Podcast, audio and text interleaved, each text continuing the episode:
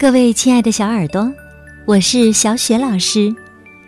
今天呢，我要讲一个彼得兔的故事。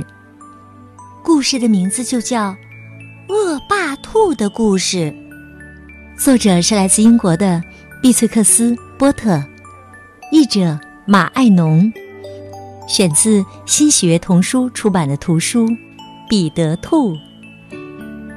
好啦，小耳朵们，下面呀。故事开始了。恶霸兔的故事。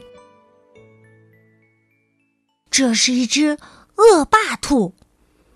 看看它野蛮的胡须，再看看它的爪子和翘起来的尾巴。这是一只乖乖兔。妈妈给了它一根胡萝卜。恶霸兔想吃胡萝卜，他没有说请，而是直接就抢，还把乖乖兔狠狠地抓了几下。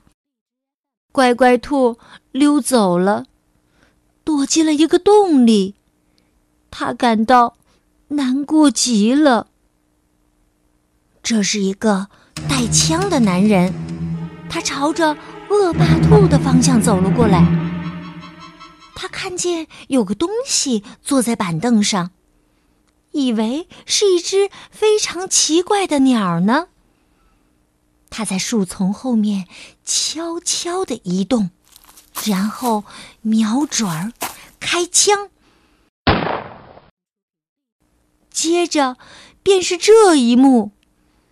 烟雾中看不见恶霸兔，只看见兔子耳朵、兔子尾巴、胡萝卜，似乎还有兔子的胡须，乱作一团。当他拿着枪冲过来时，在板凳上只发现了这些：胡萝卜，还有恶霸兔的尾巴。远远的，乖乖兔从洞里偷偷的往外看，他看见恶霸兔没命的跑了过去。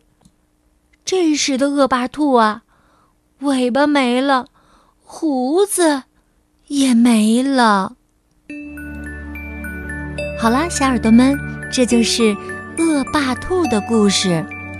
恶霸兔最后落了个胡子尾巴都没了的下场。你说这是不是他总欺负其他小兔子应得的恶果呢？好啦，这个故事啊，小雪老师就为你讲到这里了。下一个彼得兔的故事当中，我们再见吧。